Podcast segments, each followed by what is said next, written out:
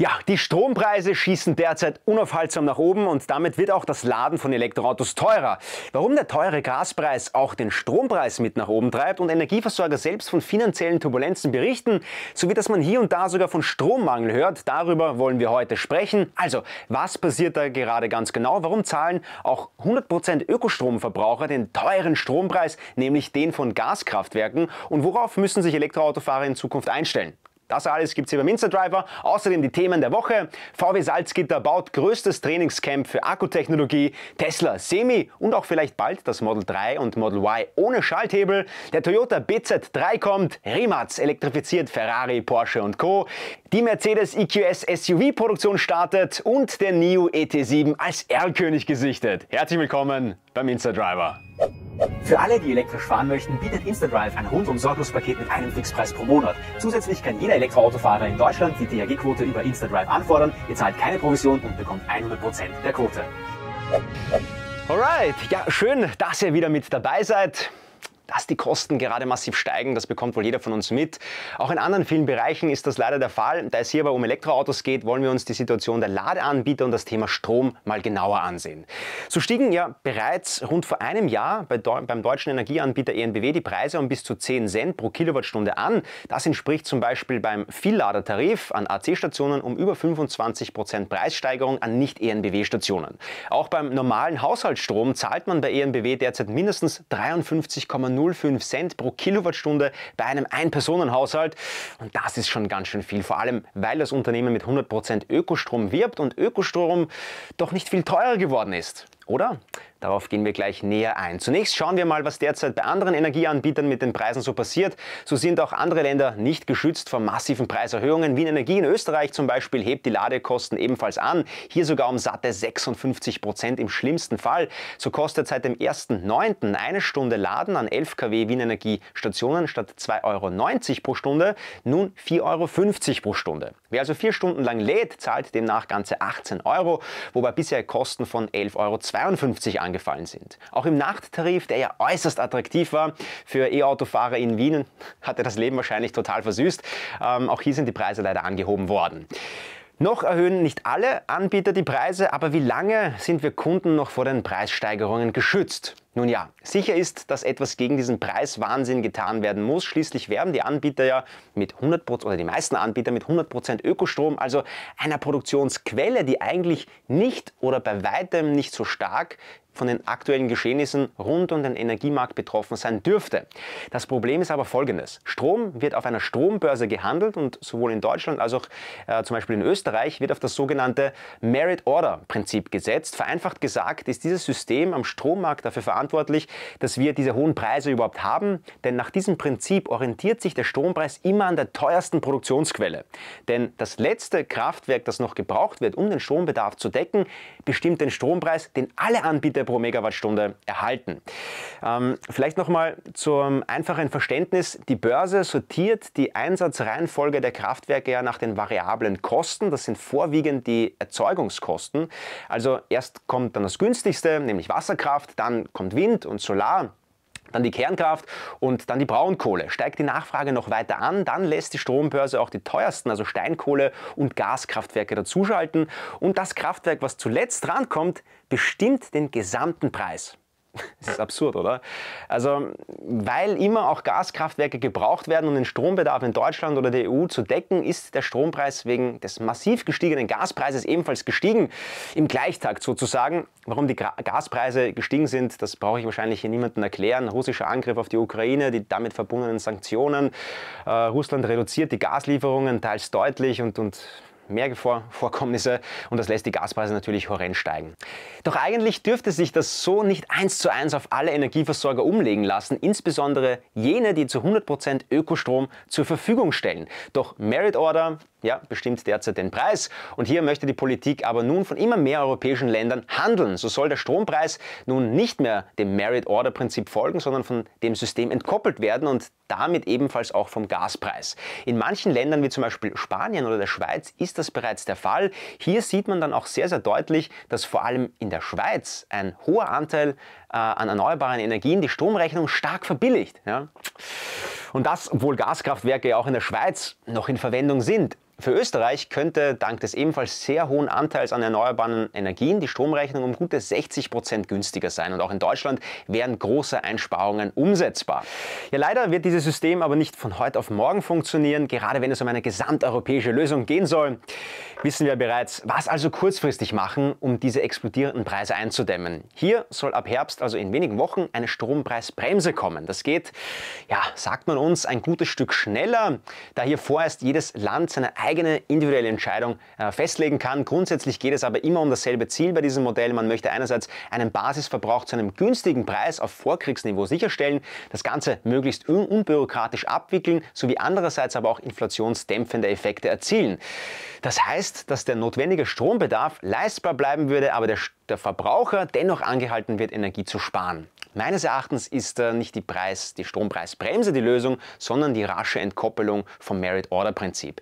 Denn das hat so lange gut funktioniert, wie alle Stromerzeuger ihre Ware unter Anführungszeichen zu einem ähnlichen Preis angeboten haben. Doch durch den Gaspreis jetzt verzerrt dies auch den Strompreis, vor allem den Ökostrompreis. Was sagt ihr dazu? Schreibt es mir in die Kommentare. Ich bin gespannt, was ihr dazu sagt. Ähm, auch wenn ihr Fragen habt, ähm, vielleicht kann ich euch dabei helfen. Alright. Energiesparen liest man ja auch immer häufiger, aber wie ist das beim Strom? Kommt es also zu einer Stromknappheit und was bedeutet das für die Elektromobilität?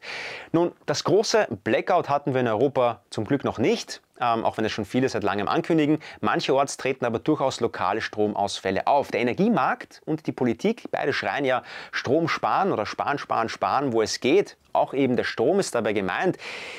Ist es da sinnvoll, unser Elektroauto stehen zu lassen? Es gibt tatsächlich Stimmen, die genau das als die Lösung erachten. Die Mehrheit zum Glück sieht das aber kritisch, da Mobilität auch ein Grundbedürfnis des Menschen ist. Und mal ehrlich, wir wissen ja mittlerweile, wie viel Strom bei der Produktion und in den Pipelines auch in Europa für die Bereitstellung des Kraftstoffes für Benziner und Diesel benötigt wird. Ja? Und da kann man e- E-Autofahrer bitte nicht alleine für den Stromverbrauch verantwortlich machen.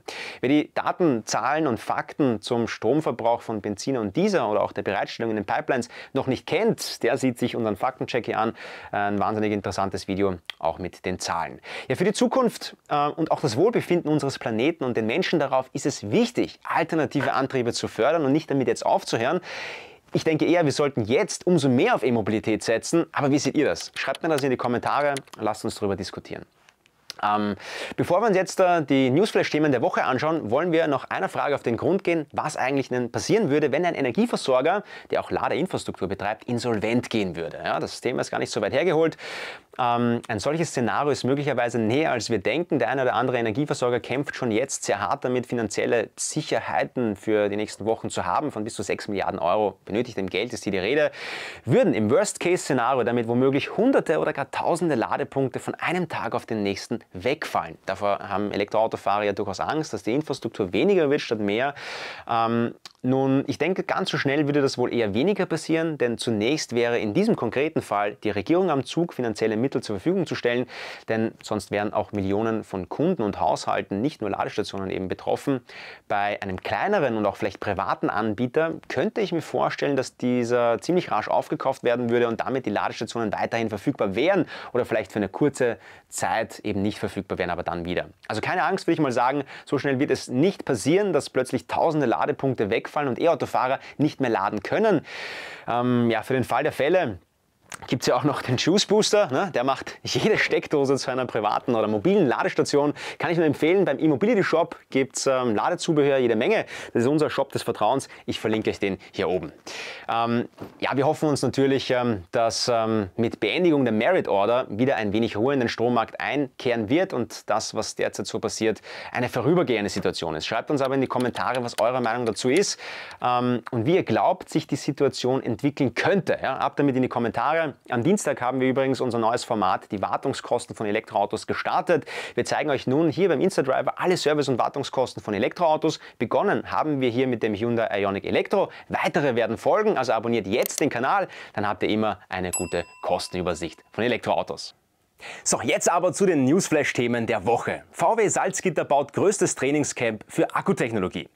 Ja, VWs Motorenfabrik Salzgitter soll in den nächsten Jahren zum weltgrößten Trainingscamp für Akkutechnologie werden. Zwei Milliarden Euro werden in die Umwandlung investiert und schon ab 2025 soll die Zellfertigung starten. Die 2500 Mitarbeitenden sollen entsprechend umgeschult werden, sodass keine Arbeitsplätze verloren gehen. Bei 500 Beschäftigten ist das bereits geschehen. Coole Sache muss man sagen, dass VW jetzt schon eine solche Mega-Fabrik komplett von der Entwicklung von Verbrennungsmotoren umstellt auf eben Elektromobilität. Was sagt ihr dazu? Ab damit in die Kommentare. Tesla Semi und auch vielleicht bald Model 3 und Model Y ohne Schalthebel. Ja, das ist kein Aprilscherz. Wir haben mittlerweile September heißt das eigentlich. Aber Tesla hat nun tatsächlich Fotos vom Semi-Truck-Cockpit veröffentlicht und daran ist etwas seltsam. Nun, auf den bisherigen Bildern waren ja vielerlei Bedienelemente aus dem Model 3 und Model Y vorhanden im Tesla Semi, so unter anderem die Displays oder auch die Bedienelemente hinter dem Lenkrad, eben die, die Hebel. Und genau da wird es jetzt spannend, denn die neuesten Aufnahmen zeigen das Cockpit des LKWs nun ganz ohne diese Hebel, also eben wie beim neuen Tesla Model S oder X. Die Bedienelemente für den Blinker, das Licht oder den Scheibenwischer sind nun am Lenkrad. Das lässt jetzt Vermutungen aufkommen, ob nicht auch die Modelle 3 und Y oder Y ein Update erhalten könnten und Tesla sein hebelloses Cockpit in alle Modelle bringen möchte. Also puh, da muss, muss ich ehrlich sagen, ähm, ich mag ja das schlichte Cockpit von Tesla, aber das wäre mir dann auch schon zu schlicht, das wäre zu gewöhnungsbedürftig, müsste ich jetzt einmal sagen. Und ja, ähm, ich bin das neue Tesla Model S noch nicht gefahren. Kann dazu noch nicht so viel sagen, aber bin gespannt, wie das im Alltag so funktioniert. Was glaubt ihr, ist ein Model 3 oder Y ohne Blinker und Gangwahlhebel oder Schalthebel äh, realistisch? Ab damit in die Kommentare. Der Toyota BZ3 kommt. Toyota will in China mit einer Elektrolimousine namens BZ3 starten. Zwei Versionen mit 135 kW oder 180 kW Motorenleistung soll es demnach geben. Motoren und Batterie sollen von BYD geliefert werden, wobei beim Akku auf eine LFP-Variante gesetzt wird. Weitere Daten zur Akkugröße und Reichweite sind noch nicht bekannt. Angesichts der Ankündigung, dass Toyota bis 2030 ja 30 BEV-Modelle, also rein elektrisch batteriebetriebene Elektroautos anbieten will, dürfte es aber nicht mehr allzu lange dauern, bis der BZ3 auch auf den Markt kommt und sehr wahrscheinlich auch außerhalb von China angeboten wird. Rimac elektrifiziert Ferrari, Porsche und Co. Ja, auch Hersteller wie Ferrari, Bugatti oder auch Porsche müssen dem Zahn der Zeit folgen und auf nachhaltige Elektromodelle umstellen. Bei Porsche gibt es ja bereits den Taycan und bald den Macan EV. Beim 911er oder eben auch bei den Traditionsmarken Ferrari und Bugatti soll das kroatische Startup-Unternehmen Rimac unter die Arme greifen. Das hauseigene aktuelle Elektrosystem von Rimac stellt Leistungen zwischen 1000 und 1200 PS zur Verfügung und stellt so ziemlich alles in den Schatten, was es weltweit so gibt. Und daher soll Rimac in den nächsten Jahren auch bei den neuen Ferrari und Bugatti-Modellen zum Einsatz kommen. Ziemlich spannend, die kroatische Rimac Story. Wer sie nicht kennt, ähm, mal, mal googeln und nachschauen. Auch vom Porsche 911er, einer Legende in der Automobilgeschichte muss man sagen, ist jetzt die Rede, obwohl ich geglaubt hätte, dass Porsche den 911er als Verbrenner belässt, solange es halt geht. Aber was sagt ihr dazu? Schreibt es mir in die Kommentare. Ähm, was sind eure Vermutungen diesbezüglich? Mercedes EQS SUV Produktion startet. Ja, Mercedes startet mit der Produktion des EQS SUV, also der SUV Luxusversion des EQS oder dem Elektropendant zum GLS könnte man sagen.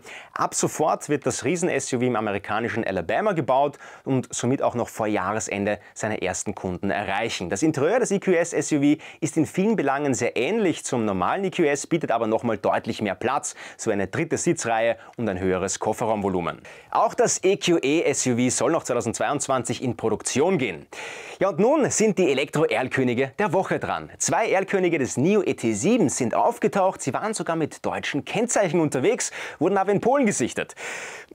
Ah, da fällt mir jetzt ein böser Witz dazu ein. Ähm, nun ja, eigentlich ist ja Polen gar keiner der Startmärkte für das Modell. Vielleicht überlegt sich NIO aber schon jetzt eine Expansion in weitere europäische Länder. Da NIO ja durchaus spannende Konzepte mit sich bringt, wäre das durchaus eine gute Nachricht. Schicke Aufnahmen sind es auf jeden Fall. Was ihr dazu? Ab damit in die Kommentare. Alright, das waren unsere Elektroauto-Neuigkeiten der Woche. Hier kommen nun viele weitere spannende Videos. Die neuesten Angaben zu den aktuellen Lieferzeiten bringen wir euch als nächstes, sowie unsere großen Wartungskosten-Checks von, von vielen weiteren E-Autos. Wir haben diese Woche ja mit dem Hyundai Ioniq Elektro gestartet. Abonniert jetzt den Instadriver, sprecht über uns und erzählt es euren Freunden. Ansonsten gibt es nur noch eines zu sagen. Schaltet ein beim nächsten Video, fahrt elektrisch und liebt das Leben. Ahoi!